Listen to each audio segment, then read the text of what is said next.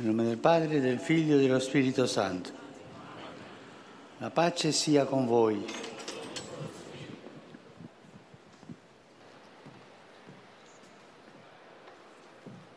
Lesung aus dem Lukasevangelium. Danach suchte der Herr 72 andere aus und sandte sie zu zweit vor sich her in alle Städte und Ortschaften, in die er selbst gehen wollte. Er sagte zu ihnen, die Ernte ist groß, aber es gibt nur wenig Arbeiter. Bittet also den Herrn der Ernte, Arbeiter für seine Ernte auszusenden. Wort des lebendigen Gottes. Ja, wir hören jetzt gleich die Katechese von Papst Franziskus. Es ist die siebte der Reihe, die Leidenschaft für die Evangelisierung. Und heute geht es darum, was es bedeutet, in einer apostolischen Kirche Apostel zu sein. Liebe Brüder und Schwestern, guten Tag. Setzen wir unsere Katechesen über die Leidenschaft für die Evangelisierung fort. Nicht nur über die Evangelisierung, sondern die Leidenschaft dafür. Und versuchen wir auf der Grundlage des Zweiten Vatikanischen Konzils besser zu verstehen, was es heute bedeutet, Apostel zu sein. Das Wort Apostel erinnert an die Gruppe der zwölf von Jesus ausgewählten Jünger. Manchmal nennen wir Heilige oder allgemeiner Bischöfe Apostel. Warum? Weil sie im Namen Jesu handeln. Aber sind wir uns bewusst, dass das Apostolat jeden Christen und damit auch jeden von uns betrifft? In der Tat sind wir berufen, Apostel zu sein, also Ausgesandte in einer Kirche, die wir im Glaubensbekenntnis apostolisch nennen. Was bedeutet es also, ein Apostel zu sein? Es bedeutet, auf eine Mission geschickt zu werden. Vorbildlich und grundlegend dafür ist der Moment, in dem der auferstandene Christus seine Apostel in die Welt aussendet, ihnen die Vollmacht weitergibt, die er selbst vom Vater empfangen hat und ihnen seinen Geist schenkt. Im Johannesevangelium lesen wir, Jesus sagte noch einmal zu ihnen, Friede mit euch, wie mich der Vater gesandt hat, so sende ich euch. Und nachdem er das gesagt hatte, hauchte er sie an und sagte zu ihnen, empfangt den Heiligen Geist. Ein weiterer grundlegender Aspekt des Apostelseins ist die Berufung, also der Ruf. Das war von Anfang an so, als der Herr Jesus die zu sich rief, die er selbst wollte, und sie zu ihm kamen. Er setzte sie als Gruppe ein und nannte sie Apostel, damit sie bei ihm seien und er sie aussenden könne.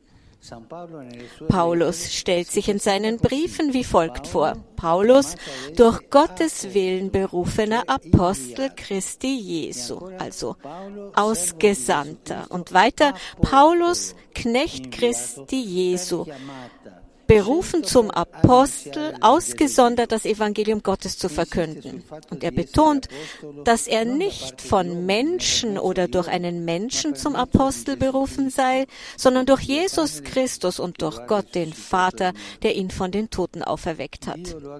Gott hat ihn im Mutterleib auserwählt, das Evangelium unter den Völkern zu verkünden. Die Erfahrung der zwölf Apostel und das Zeugnis des Paulus fordern auch uns heute heraus. Sie laden uns ein, unsere Haltung, unsere Wahl, unsere Entscheidungen an folgenden Kriterien festzumachen. Alles hängt von einem unentgeltlichen Ruf Gottes ab. Gott erwählt uns auch für Dienste, die manchmal unsere Fähigkeiten zu übersteigen scheinen oder nicht unseren Erwartungen entsprechen. Der Ruf, den wir als ungeschuldete Gabe erhalten, erfordert auch eine ungeschuldete Antwort. Das Konzil besagt, die christliche Berufung ist ihrer Natur nach auch Berufung zum Apostolat. Es handelt sich um einen gemeinsamen Ruf, so wie die Würde der Glieder aus ihrer Wiedergeburt in Christus gemeinsam ist, gemeinsam die Gnade der Kindschaft, gemeinsam die Berufung zur Vollkommenheit. Eines ist das Heil, eine die Hoffnung und ungeteilt die Liebe. Es ist ein Ruf, der sowohl jene betrifft, die das Weihesakrament empfangen haben, die geweihten Personen, als auch alle Laiengläubigen Männer und Frauen. Und es ist ein Ruf, der alle betrifft, der Schatz, den wir erhalten haben, diese christliche Berufung, ein Schatz, den wir weitergeben müssen. Da steckt eine Dynamik dahinter, die Dynamik der Berufung. Und es ist ein Ruf, der dazu befähigt, die eigene apostolische Sendung aktiv und kreativ zu erfüllen in einer Kirche, in der eine Verschiedenheit des Dienstes, aber auch eine Einheit der Sendung besteht. Den Aposteln und ihren Nachfolgern wurde von Christus das Amt übertragen, in seinem Namen und in seiner Vollmacht zu lehren, zu heiligen und zu leiten. Die Laien also ihr alle, die meisten von euch sind Laien.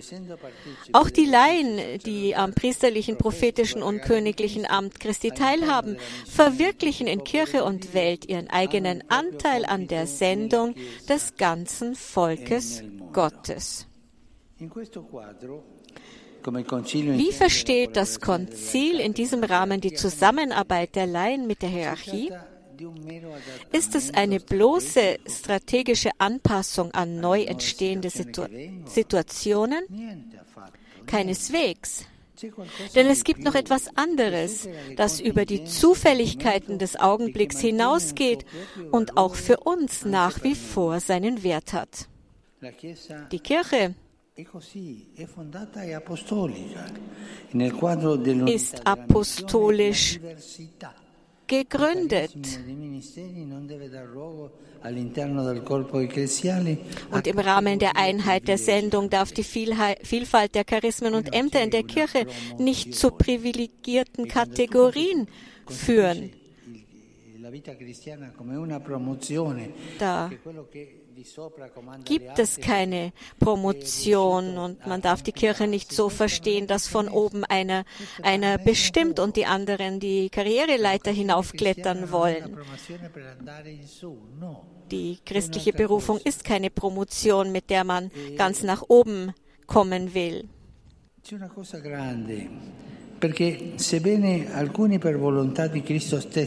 Und wenn auch einige nach Gottes Willen als Lehrer, Ausspender der Geheimnisse und Hirten für die anderen bestellt sind, so waltet doch unter allen eine wahre Gleichheit, in der allen Gläubigen gemeinsame in der allen Gläubigen gemeinsamen Würde und Tätigkeit zum Aufbau des Leibes Christi. Wer hat mehr Würde in der Kirche, die, der Bischof oder der Priester? Wir sind alle Christen im Dienst der anderen. Wer ist wichtiger in der Kirche? Die Ordensschwester oder die einfache Person, der einfache Getaufte? Wir sind alle gleich. Und wenn einer glaubt, dass er wichtiger ist als die anderen und auf die anderen herabblickt, dann ist er auf dem Holzweg.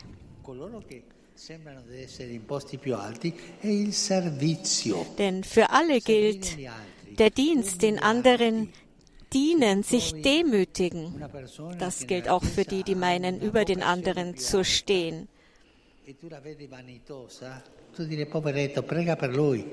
Und wenn, wenn du einen siehst, der arrogant ist, dann bete für ihn, denn er hat nicht verstanden, was die christliche Berufung wirklich ist, denn die ist Dienst, dienen. Das ist das Zeugnis, das heißt es, Apostel zu sein.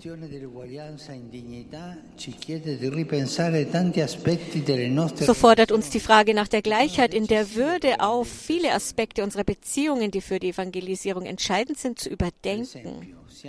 Sind wir uns zum Beispiel bewusst, dass wir mit unseren Worten die Würde anderer Menschen verletzen und Beziehungen zerstören können? Beziehungen in der Kirche. Verstehen wir uns, wenn wir mit der Welt in Dialog zu treten versuchen, auch darauf, als Gläubige miteinander in Dialog zu treten? In der Pfarrei ist da einer gegen den anderen und versucht, über die anderen hinwegzugehen, um sich selber zu profilieren. Ist das, was wir sagen, transparent, aufrichtig und positiv oder ist es undurchsichtig, zweideutig und negativ? Zuhören, sich demütigen, im Dienst der anderen stehen. Das bedeutet dienen. Das bedeutet es, Christ zu sein, Apostel zu sein. E Liebe Brüder und Schwestern, wir sollten uns nicht scheuen, uns diese Fragen zu stellen. versuchen wir der, uns der Eitelkeit zu entziehen, der Eitelkeit der Posten. Diese Fragen können uns helfen, die Art und Weise zu überprüfen, wie wir unsere Berufung aus der Taufe leben, unsere Art in einer apostolischen Kirche Apostel zu sein, einer Kirche, die im Dienst der anderen steht. Danke. Heiliger Vater, die Gläubigen deutscher Sprache möchten Ihnen ihre herzliche Zuneigung und aufrichtige Verbundenheit bekunden und versichern Sie zugleich Ihres Gebets in allen Anliegen Ihres universalen apostolischen Dienstes. Zum Schluss dieser Audienz singen wir gemeinsam das Vaterunser in lateinischer Sprache. Danach wird der Heilige Vater den apostolischen Segen erteilen. Gern schließt er darin ihre Angehörigen ein, besonders die Kinder, die älteren Menschen und die Leidenden. Er segnet auch die Rosengrenze und die übrigen Andachtsgegenstände, die Sie dafür mitgebracht haben. Es folgt nun eine Zusammenfassung der Katechese des Heiligen Vaters in deutscher Sprache. Liebe Brüder und Schwestern, in unserer aktuellen Katechesenreihe geht es um den apostolischen Eifer bei der Verkündigung des Evangeliums. Das Wort apostolisch lässt uns zunächst an die zwölf Apostel denken, die Jesus berufen hatte, bei ihm zu sein und ihm nachzufolgen und die er dann schließlich, ausgestattet mit der Gabe des Heiligen Geistes, aussandte, allen die frohe Botschaft zu verkünden. Wenn die Kirche im, Apost im Glaubensbekenntnis apostolisch genannt wird, bedeutet das, dass wir alle teilhaben an dieser Berufung und Sendung der Apostel. Und so sagt das Zweite Vatikanische Konzil. Die christliche Berufung ist ihrem Wesen nach auch eine Berufung zum Apostolat.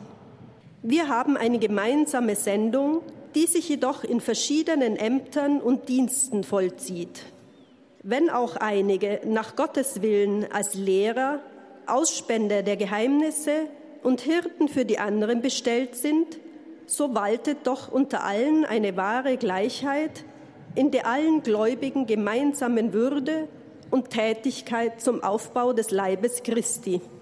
Alle sind wir eingeladen, immer tiefer zu ergründen, auf welche Art und Weise wir Apostel in einer apostolischen Kirche sein können. Der Heilige Vater richtet nun einen kurzen Gruß auf Italienisch an die deutschsprachigen Gläubigen. Saluto del cuore i pellegrini di lingua tedesca. Chiediamo qui, presso le tombe degli Apostoli, la grazia di testimoniare con passione e fedeltà il Vangelo di Gesù Cristo secondo il loro esempio per la salvezza degli uomini e per la maggior gloria di Dio. Herzlich grüße ich die Pilger deutscher Sprache. Bitten wir hier an den Gräbern der Apostel um die Gnade, das Evangelium Jesu Christi nach ihrem Beispiel kraftvoll und treu zu bezeugen, zum Heil der Menschen und zur größeren Ehre Gottes. Sono vicino alle popolazioni del Malawi. Ich möchte der Bevölkerung Malawis meine Nähe bekunden, die von einem Taifun heimgesucht wurde. Ich bete für alle Betroffenen. Der Herr helfe allen Betroffenen. Ich denke an die orthodoxen Schwestern in Kiew. Ich bitte die kriegführenden Parteien, die Ordensleute zu respektieren.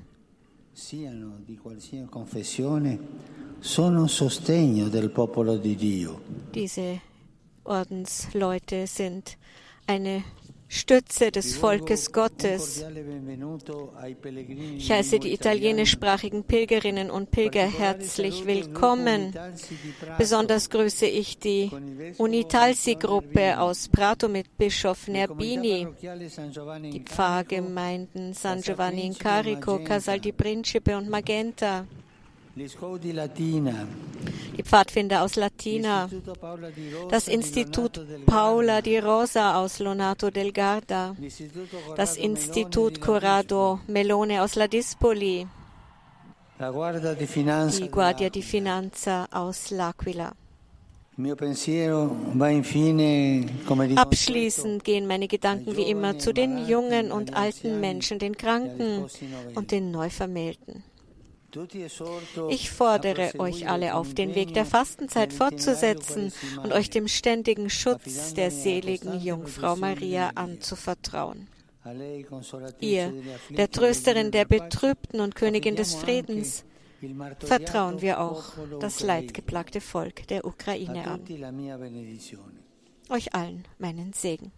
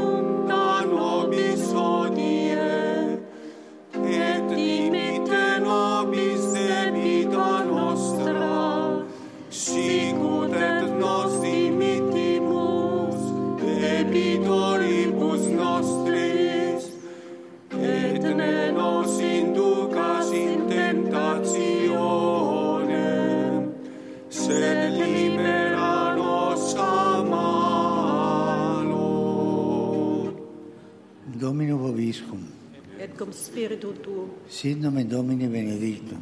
Ex hoc nunc et usque in saeculum. Aiutorium nostrum in nomine Domini. Qui fece celum et terra. Benedicat vos, omnipotens Deus, Pater, Filius, et Spiritus Sanctus. Amen. Amen.